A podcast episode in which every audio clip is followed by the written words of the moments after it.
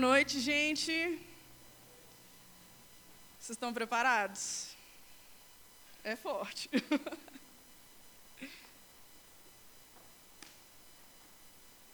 Como é que vocês estão, gente? Tá tudo bem com vocês? Que bom que vocês estão aqui. Eu pergunto como é que vocês estão, mas não é uma pergunta retórica que a gente costuma fazer, não, assim.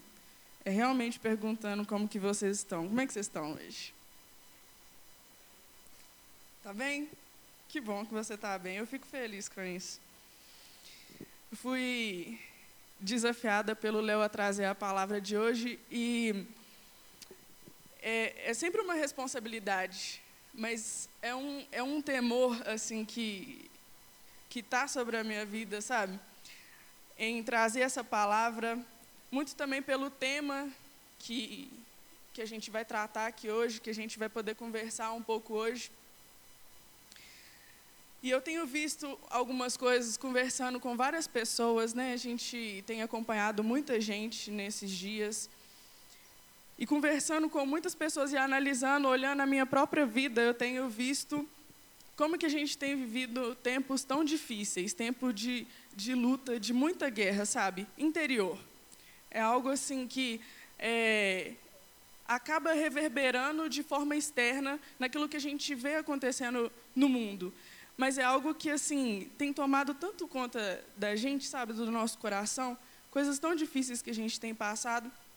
Esses dias eu até compartilhei no meu no meu Instagram um, uma uma tirinha lá do, do, do Chapolin, falando que como que a gente está vivendo uma geração que a gente conversa com as pessoas, a gente procura realmente saber como que elas estão, e parece que quando vem a resposta sincera, é sempre assim, é, eu estou cansado, eu estou triste, eu estou magoado, eu estou ferido. E essas coisas têm realmente vindo muito à tona sobre nós, sabe? a gente está vivendo de uma forma muitas vezes tão sobrecarregado, nosso coração tão sobrecarregado, que às vezes a gente, é, dentro dessas conversas, a gente até chega no ponto da pergunta assim, mas por que, que você está se sentindo assim? O que está acontecendo? De onde vem isso? E às vezes a gente sabe explicar toda a situação, mas a gente não consegue discernir exatamente aquilo que está dentro do nosso coração para explicar o que está acontecendo comigo, o que está gerando tudo isso. E eu tenho visto como que a gente tem sofrido é, o impacto de, das práticas pecaminosas, sabe? Coisas que são realmente da nossa natureza humana e como que isso tem nos abalado tanto. Como que a gente tem sofrido é, por atitudes de outras pessoas, pecado de outras pessoas à nossa volta estão, nos, de uma certa forma, chegando até nós e nos abalando, sabe? E isso tem sido muito recorrente. Não sei se você tem percebido a mesma coisa, mas é algo que para mim tem sido muito claro perceber, muito fácil de, de poder entender que isso está acontecendo no nosso meio. E eu tenho visto também como que a gente está tão entregue ao pecado. O pecado ele tem se tornado algo na nossa vida que, é, para a gente, tem sido tão fácil a gente se entregar para o pecado, sabe? Ele bate a nossa porta, parece que já tem dia, hora, lugar, tudo marcado. E a gente não resiste. A gente já sabe que uma hora ele vai vir e a gente já, já fica até esperando. Passa um café, parece, para a hora do pecado chegar. A gente não tem buscado resistir verdadeiramente aquilo que é, a gente sabe que não agrada a Deus aquilo que a gente sabe que fere o coração de Deus e nos distancia dele, ao invés de nos aproximar do Pai. E o texto que eu queria compartilhar com vocês para dar base naquilo que a gente vai tratar aqui hoje é o texto de Gênesis 4. A gente vai ler do 1 a 7.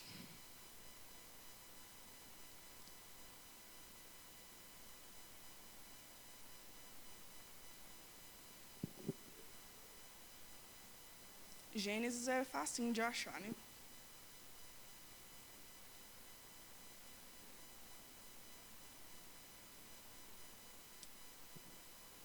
Vamos lá.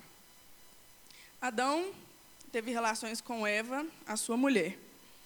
Ela ficou grávida e deu à luz Caim. Então ela disse: Adquiri um varão, com o auxílio do Senhor. Depois deu à luz Abel, irmão de Caim. Abel foi pastor de ovelhas e Caim foi agricultor. Aconteceu que, ao fim de um certo tempo, Caim trouxe do fruto da terra uma oferta ao Senhor. Abel, por sua vez, trouxe das primícias do seu rebanho e da gordura deste. O Senhor se agradou de Abel e de sua oferta, mas de Caim e de sua oferta não se agradou. Caim ficou muito irritado e fechou a cara. Então o Senhor lhe disse: Por que você anda irritado? E por que essa cara fechada? Se fizer o que é certo, não é verdade que será aceito? Mas se não fizer o que é certo, eis que o pecado está à porta à sua espera. O desejo dele será contra você, mas é necessário que você o domine. Aí a gente vai ler até aqui mesmo.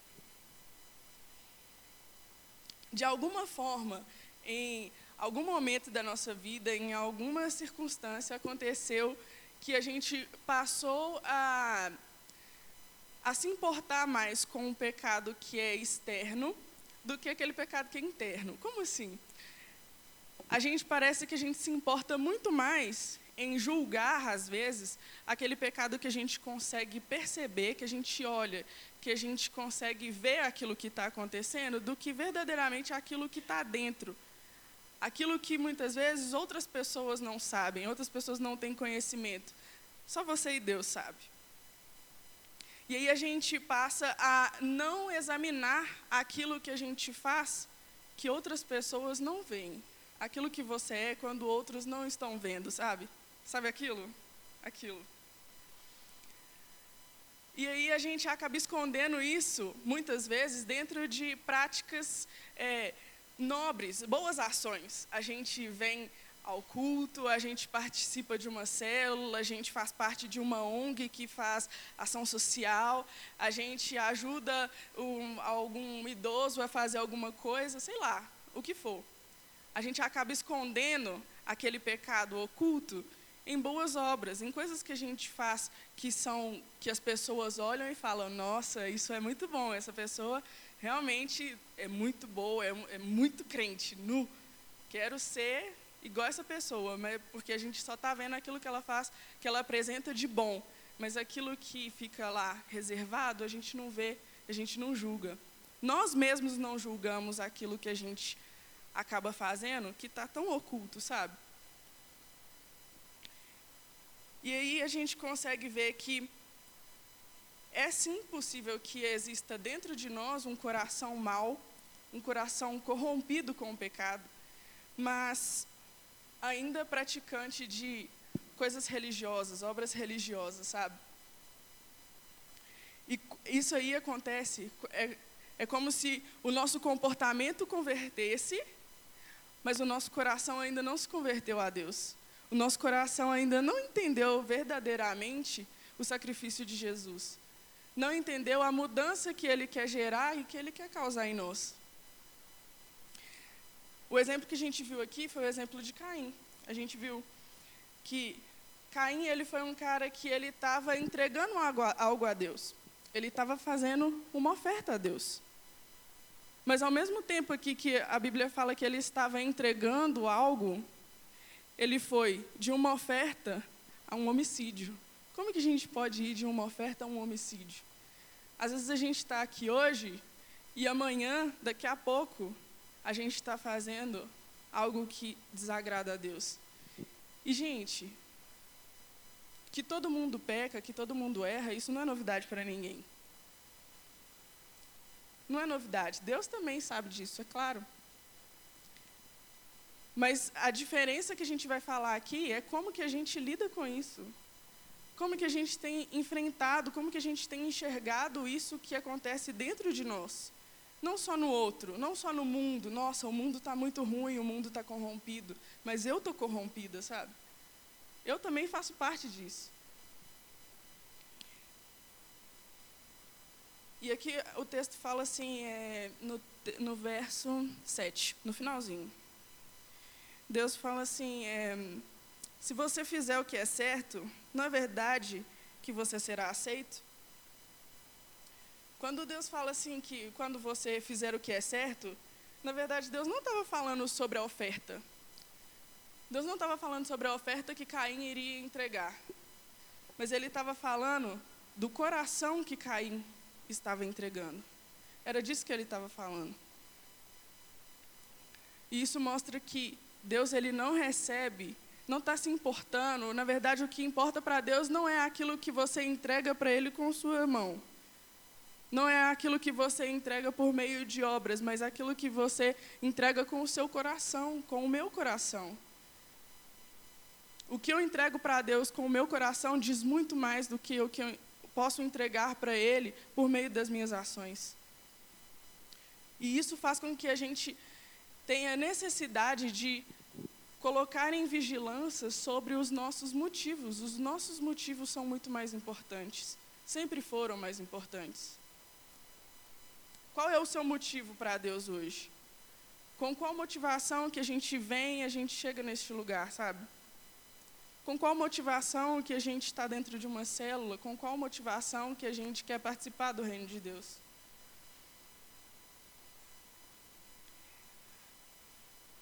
E a gente tem visto que o pecado tem vindo forte bater a nossa porta, fortemente.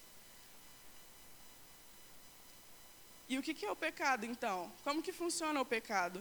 O pecado é aquilo que te impede é a única coisa, o único poder que impede com que a criatura se aproxime do seu Criador. Por isso que a gente vê, por isso que a Bíblia diz como que Deus odeia realmente o pecado. Deus naquela em toda sua glória, sabe, em toda a majestade dele, a única coisa que pode impedir Deus de estar mais próximo de mim e de você é o pecado que está dentro do nosso coração. É aquilo que a gente diz sim para nos afastar de Deus. Mas existe algo que pode nos aproximar de Deus. O Evangelho traz uma novidade, traz uma boa notícia para a gente. E o, mas o Evangelho ele não é a respeito do pecado. O Evangelho ele é a respeito do amor de Deus. Muitas vezes a gente acha que fica pensando que o evangelho é porque o pecado entrou no mundo, né? Não. O pecado, ele fala a respeito do amor de Deus por nós. E isso é muito profundo. Isso é algo que assim precisa mexer com a gente, sabe? Precisa provocar alguma coisa em nós. Tá todo mundo na mesma situação. Se junta todo mundo aqui, ó, é tudo farinha do mesmo saco, né? Todo mundo na mesma situação. Só tem um aqui neste lugar que seja soberano sobre todos nós. Um só. E a diferença é como que a gente pode ouvir a voz dele e obedecer àquilo que a gente escuta dele. Essa é a diferença entre nós aqui. E tem uma uma analogia que é feita na Bíblia que eu gosto muito, eu acho fantástica, eu acho maravilhosa. Eu acho que não tem uma analogia que seja melhor para explicar a relação de Deus conosco do que a relação de um pastor e uma ovelha. Eu acho muito lindo. Eu acho assim, hum, é muito profundo. E aí, no Antigo Testamento, Davi ele fala sobre isso também. Davi fala: O Senhor é o meu pastor. Jesus entra na história, traz para o Novo Testamento e fala: Eu sou o bom pastor. As minhas ovelhas ouvem a minha voz e me seguem. E faz sentido, gente. Isso faz sentido quando, quando a gente pensa assim. Não sei se você conhece, você já viu uma ovelha? Já viu? Quem já viu uma ovelha? É bonitinho. Ovelha não é aquele animal que é, que é bom de visão, na verdade ela enxerga bem mal. Ovelha não é um animal que é bom de, de olfato, é um animal que na verdade é bom de ouvir. Olha que sensacional isso. Jesus, a Bíblia compara a gente com esse animalzinho que é bom de ouvir. E o Senhor com aquele bom pastor, que traz ali todo o rebanho e cuida de todo o rebanho. Já ouviu é, aquela expressão lobo em pele de cordeiro, lobo em pele de ovelha? Já ouviu isso? Isso é forte demais, né? Isso acontece, quando que acontece isso? Um lobo na pele de uma ovelha. Quando um lobo, ele percebe uma ovelha desgarrada do rebanho, o que, que ele faz? Ele lá, nos seus instintos, predador, ele pega a ovelha, ele mata a ovelha, devora ela e preserva a pele da ovelha. E aí ele entra, assim, de, coloca a pele da ovelha por cima e ele tenta penetrar no, no rebanho para que ele possa entrar ali no, no aprisco e catar as ovelhinhas dali do, daquele rebanho. E o pastor, quando ele vê, quando ele está ali fazendo o trabalho dele, acompanhando as ovelhas, ele tem um cajado. E ele vai dar uma cajadinha assim, cajadadinha, cajadinha, cajadada. Uma cajadada assim na cabeça de cada ovelha, uma por uma. Aí quando faz bé, aí é a ovelha mesmo. Mas quando ele faz ali esse, esse movimento, e se tiver um lobo na pele de uma ovelha, o lobo ele não consegue fingir a natureza dele. Na hora ele se mostra. Ele mostra que ele é lobo. Ele mostra por que, que ele está ali.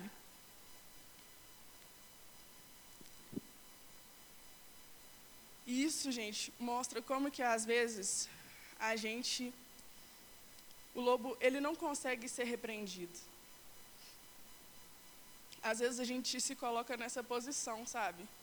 de não saber ser repreendido, de ser reconhecido ali pelo, pelo nosso pastor. Como que às vezes a gente tenta fingir alguma coisa que a gente não é, mas quando a gente recebe uma repreensão, a gente quer mostrar que a gente é muito mais forte do que aquilo, não sei.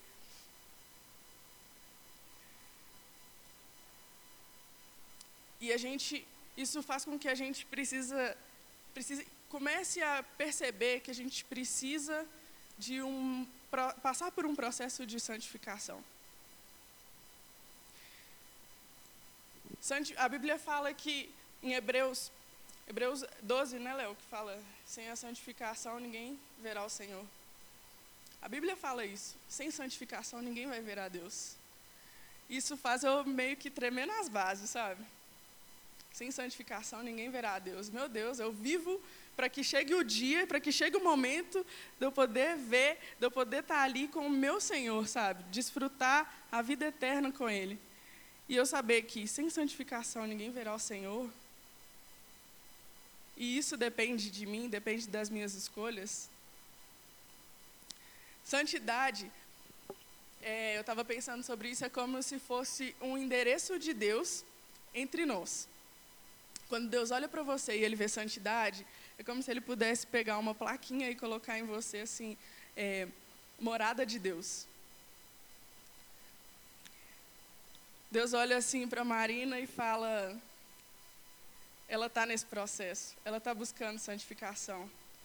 Eu vou colocar minha plaquinha nela. Eu sou morada da Marina. E aí ele começa a fazer, Cláudio, vai lá na Marina olha o que, que eu estou fazendo na vida dela. Você precisa receber cura. A Marina tem algo para te, tem algo para acrescentar na sua vida a respeito disso. Você precisa de amor, cara, vai ali. Eu estou fazendo algo nessa vida que você precisa ver, você precisa aprender com isso. Eu quero te ensinar algo a respeito disso. Eu quero muito ser essa pessoa que Deus coloca essa plaquinha em mim, sabe? Eu quero mesmo, eu quero muito isso. E, mas muitas vezes a gente vê o contrário, a gente vê uma situação que é bem diferente dessa. A gente vê assim, a gente a gente está no mundo, mas a gente não é do mundo, certo? E para a gente muitas vezes é tão difícil a gente viver nessa nessa luta de estar no mundo, mas não pertencer a ele. E a gente fica numa guerra assim, é, um medo da gente ir no mundo para estar ali nesse meio e isso mostrar muitas vezes que a gente ainda ama mais o mundo do que a gente ama Jesus. E às vezes a gente quer se privar de muitas coisas porque a gente tem medo que isso venha, sabe? Que isso mostre muitas vezes como que a gente, como tem sido o nosso amor, o que que a gente tem amado verdadeiramente. E enquanto a gente perceber que o, o ambiente, a situação, a circunstância nos faz mais do que aquilo que Deus quer fazer na sua vida, aquilo que Deus tem colocado em você, isso mostra que a gente ainda não entendeu esse processo que a gente está, de que Cristo é suficiente para mim, de que Cristo, que eu sou feita à imagem e semelhança dele, que na verdade eu sou um Cristo na terra. E não é um, um lugar é, impuro, profano ou qualquer coisa que, que, que vai fazer eu mudar a minha posição, mudar a minha forma de ver a, a, a vida, as minhas escolhas. Mas é, na verdade, entender quem eu sou aqui e qual é o meu papel. E o que a gente mais tem visto na igreja, gente, infelizmente, é é ruim falar isso, porque dá, um, dá uma dor, sabe, no, no nosso coração. O que a gente tem visto muito na igreja é um, comporta um comportamento que revela apenas um, uma conversão social, uma conversão de atitudes exteriores, superficiais, e não uma conversão de comportamento, de, de coração, sabe? a gente precisa entender que é, existe um, um fluxo das coisas. O amor converte o nosso comportamento, o nosso coração. Muitas vezes a gente quer que o nosso comportamento religioso ele faça com que o nosso coração converta e não o contrário. É realmente o momento da gente entender, a gente raciocinar a respeito disso, que o amor chegou até nós para que, sim, o nosso coração seja transformado. E a partir disso, as nossas atitudes sejam transformadas. As coisas que Deus faz em mim, que as, coisas que Deus faz em você, ela tem uma intenção dele de alcançar outras vidas. Isso é muito poderoso. Quando, quando Deus faz alguma coisa na sua vida, quando Deus derrama algo sobre você, uma graça, uma unção, tenha certeza, pode ter convicção, isso é para alcançar outra pessoa, não é só para você. A gente precisa parar de, de vir a este lugar, de ir aonde a gente vai, de uma forma cega. As, muitas vezes vivemos o reino realmente de uma forma unilateral, como se fosse só um para a gente sabe? Sem pensar no outro. A gente precisa exercitar a nossa fé e entender que a nossa santidade, ela gera vida em outra pessoa. Não sei se você já teve essa experiência de olhar para alguém e realmente ver santidade nessa pessoa, conviver com essa pessoa e perceber que existe santidade, existe uma busca por essa santidade. Eu tenho andado muito com o Léo e com a Aline ultimamente, e eu vejo isso neles. Não porque eles ah, é, são nossa liderança agora, não. E não só para falar isso aqui. Mas sabe quando você começa a andar com uma pessoa e essa pessoa passa a te inspirar a viver de uma forma diferente? É disso que nós estamos falando aqui. É disso. A sua santidade gera vida em outra pessoa. Entenda isso em nome de Jesus. Eu quero entender isso hoje de uma maneira que mude as minhas atitudes, mude o meu coração. Mas talvez, enquanto a gente conversa sobre isso, eu já estou terminando, Camilo. Enquanto eu falo isso, às vezes você pensa assim, mas tá, tudo bem, a minha santidade gera vida em outra pessoa. Mas dentro do meu coração, a única coisa que eu tenho para oferecer agora é um coração cheio de pecado que está me consumindo por dentro. De dentro para fora, é como se aquele brilho, aquela luz que um dia teve em mim, parece que ela está diminuindo e se apagando cada vez mais.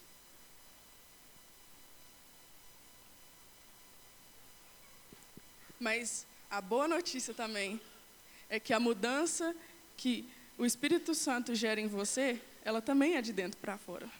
Se o pecado te consome de dentro para fora, a mudança que Deus quer gerar em mim e em você, ela também é de dentro para fora.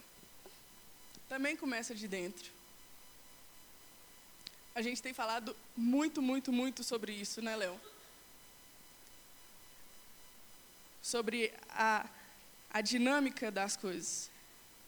O que vem de dentro de você é muito mais precioso do que aquilo que é de fora. Muitas vezes a gente quer pegar o que está fora e jogar para dentro. E eu estava. Eu quero terminar contando um caso para vocês. Eu estava esses dias com meu primo, eu tenho um priminho de quatro anos que ele é meu primo, mas na verdade é como se ele fosse meu filho, porque eu cuido dele assim, realmente como se fosse meu filho. Eu amo muito ele. E ele estava lá em casa esses dias, e eu estava arrumando um tanto de coisa, assim, aquela hora, sabe, antes do, do de levar para a escola, assim. Talvez você não saiba. Mas é muita correria, gente, essa hora. Que você, tá, você tem que fazer o almoço, aí você tem que arrumar a merenda dele, aí você tem que pôr para tomar banho, e aquela correria, uma coisa muito louca. E aí ele, enquanto eu estava arrumando algumas coisas, eu dei para ele um papel e alguns giz para ele colorir. Porque quando você quer ter 30 segundos de paz com uma criança, você pega um papel e um, um giz, dá para ele ali um lápis, você dá para ele, ele fica 30 segundos. É 30 segundos. é bem rápido. Se você quiser mais tempo, você dá o telefone. E aí ele estava lá brincando, aí de repente ele começa a chorar. Aí eu fui ver o que tinha acontecido, né? Porque até então estava tudo bem. Aí ele começou a chorar? Porque o giz tinha quebrado, gente. Aí ele ficou triste porque o giz tinha quebrado. Aí eu sentei com ele e falei, Pedro, eu chamei ele de Pepu. Falei, Pepu, por que você está chorando? Aí ele, meu giz quebrou. Aí eu fui tentar acalmar ele, falei assim, olha, seu giz quebrou, mas está tudo bem. Agora você tem dois, você pode compartilhar com seus primos, olha que legal. A gente tem muito primo, lá em casa tem muita criança. Você pode compartilhar com seus primos o giz e tal, vocês podem colorir juntos com a mesma cor agora. Aí não deu muito certo, não. Ele continuou chorando, mesmo assim. Aí eu fui, peguei o giz e, e, e os dois pedaços, com os dois pedaços, eu comecei a colorir. Aí ele viu que, na verdade, não estava estragado, o giz ainda coloria. Aí ele foi acalmando assim. Aí foi legal que, assim, nessa hora, Deus falou comigo que muitas vezes a gente está quebrado por dentro. Às vezes a gente se vê numa situação que realmente parece que o pecado tomou tanta proporção dentro da gente que a gente parece estar afundado realmente numa situação. E aí o que Deus foi me, me mostrou ali naquela situação é que quando o giz quebra, quando o pecado vem sobre você, ele, o giz ainda colore. Quando o pecado vem sobre você, você ainda pode fazer aquilo que você foi feito para fazer. E existe algo muito especial em você compartilhar aquilo que foi quebrado em você. Não é vergonha, sabe, gente? A gente precisa parar com isso, parar com esse, esse sofisma de que o meu pecado é uma vergonha e que nunca pode ser trazido à luz, nunca pode ser compartilhado com ninguém. Isso é mentira do diabo que está na nossa cabeça. É tempo da gente entender que existe poder, existe algo de Deus em a gente compartilhar as nossas falhas. Todo mundo aqui erra, todo mundo sabe disso, mas todo mundo finge que é todo mundo perfeito.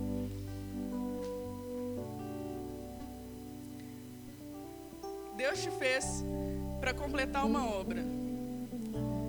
Deus te fez para que você pudesse fazer parte e a sua cor tivesse no quadro dele. O seu giz ainda colore, mesmo que você pense que existe muito pecado em você, em mim também. Mas a diferença do nosso processo é como que a gente quer dar ouvido à voz do bom pastor. É como que a gente quer seguir a instrução dele. É a gente entender que a gente é ovelha e que a gente recebe uma cajadada.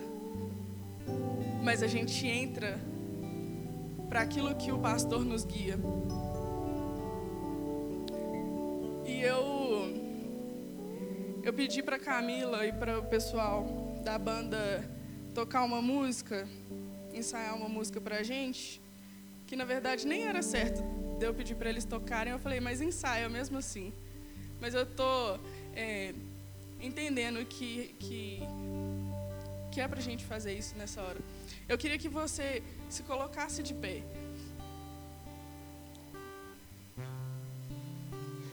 E que nessa hora a gente coloque diante de Deus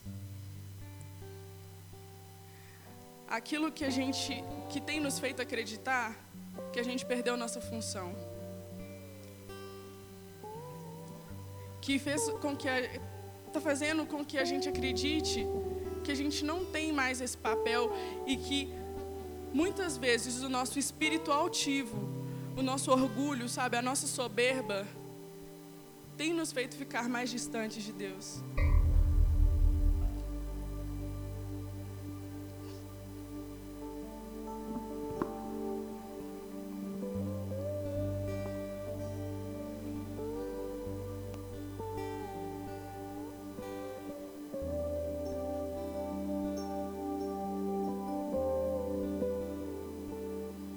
É bem-vinda aqui. A casa é sua, pode entrar. Me esvazio de mim, me esvazio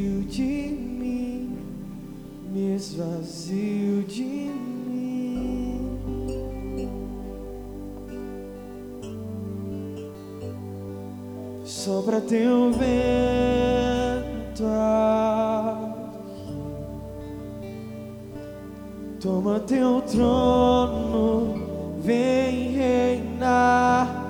Nós queremos te ouvir, nós queremos te ouvir, nós queremos te ouvir.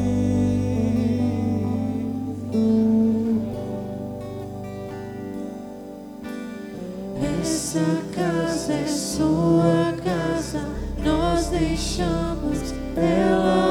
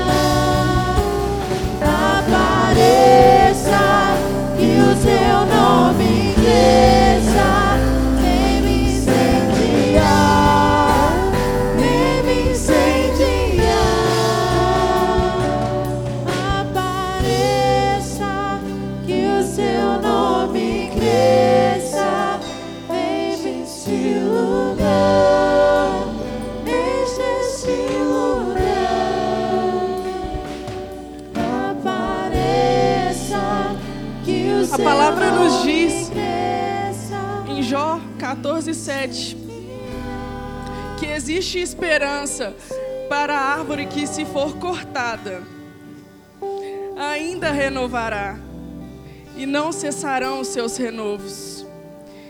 Se envelhecer na terra a sua raiz e morrer o seu tronco no pó, ao cheiro das águas brotará, dará ramos como a planta.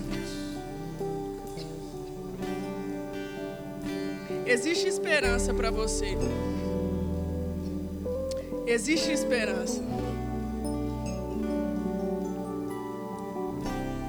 Deus, nessa noite nós entendemos, Pai, que precisamos, Deus, que realmente precisamos desse processo de santificação, Pai. Nós queremos, Deus, ser chamados de morada de Deus. Nós queremos isso, Deus. Nós queremos isso para a nossa vida.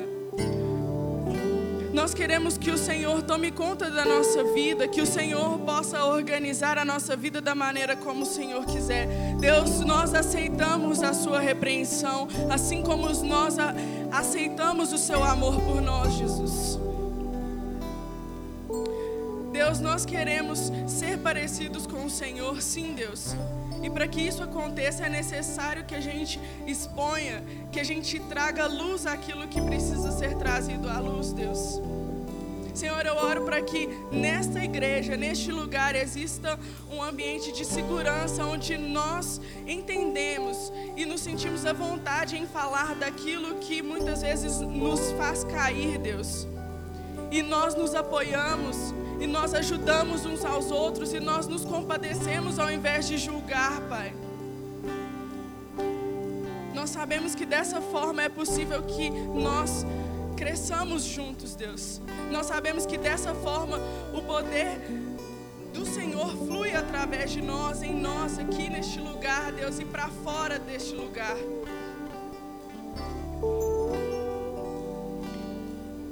Pai, em nome de Jesus, que a forma como nós entramos aqui hoje, Deus, nós possamos entender que aquilo que a gente precisa é de nos quebrantar, nos humilhar, Pai, diante da tua gloriosa, da tua majestosa presença e o seu grande amor por nós, Deus. Sim, Deus, nós estamos passando por dias em que nós paramos tudo para poder lembrar de que um preço de sangue foi pago por nós. Esse preço de sangue, Deus, é que purifica o meu coração. É que me faz ser santo como o Senhor é santo, Jesus. Pai, nós te agradecemos porque o Senhor não acabou aquilo que o Senhor está fazendo em nós e nós aceitamos esse processo, Jesus. Pai, em nome de Jesus, que a gente saia daqui com convicção no coração de que há esperança, Deus há esperança para a nossa vida, Pai, em nome de Jesus. Amém.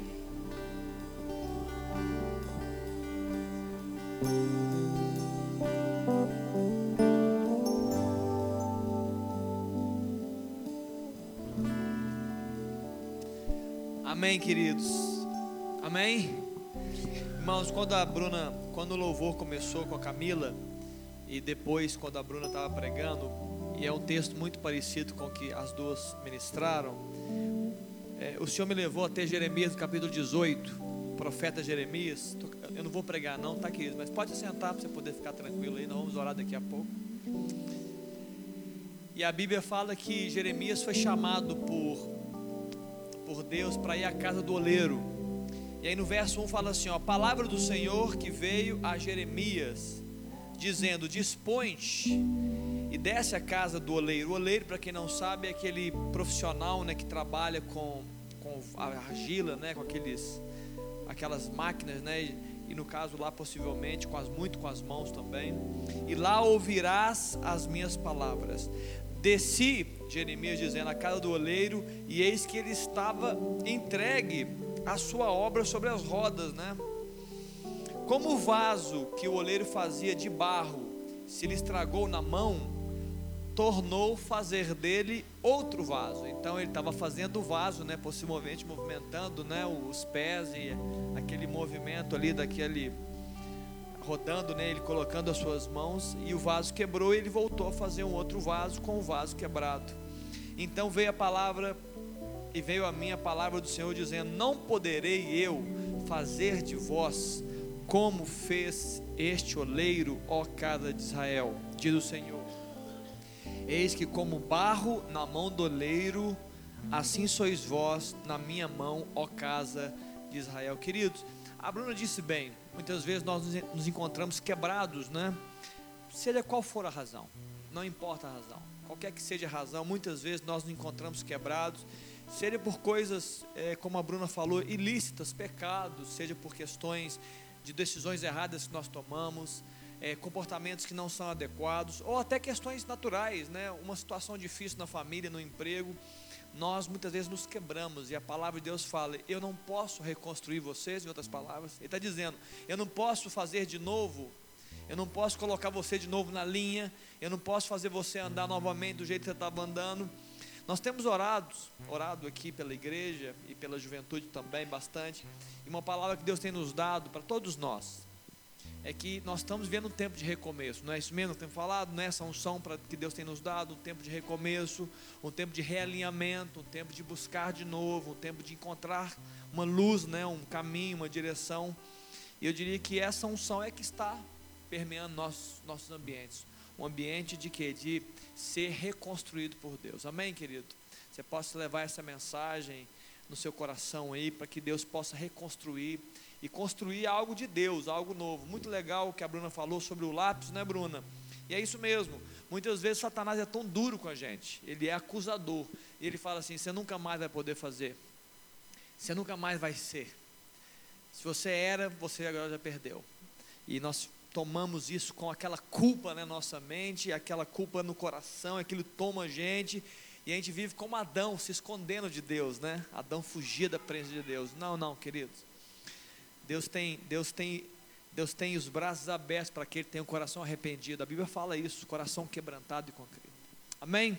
Amém, queridos. Muito bem. É, eu só vim aqui falar uma coisa. Na semana que vem, nós estaremos reunidos aqui de novo. A turma que está no acampamento volta, quem está de férias volta. E nós teremos, além do nosso culto, nós teremos uma celebração no final, né?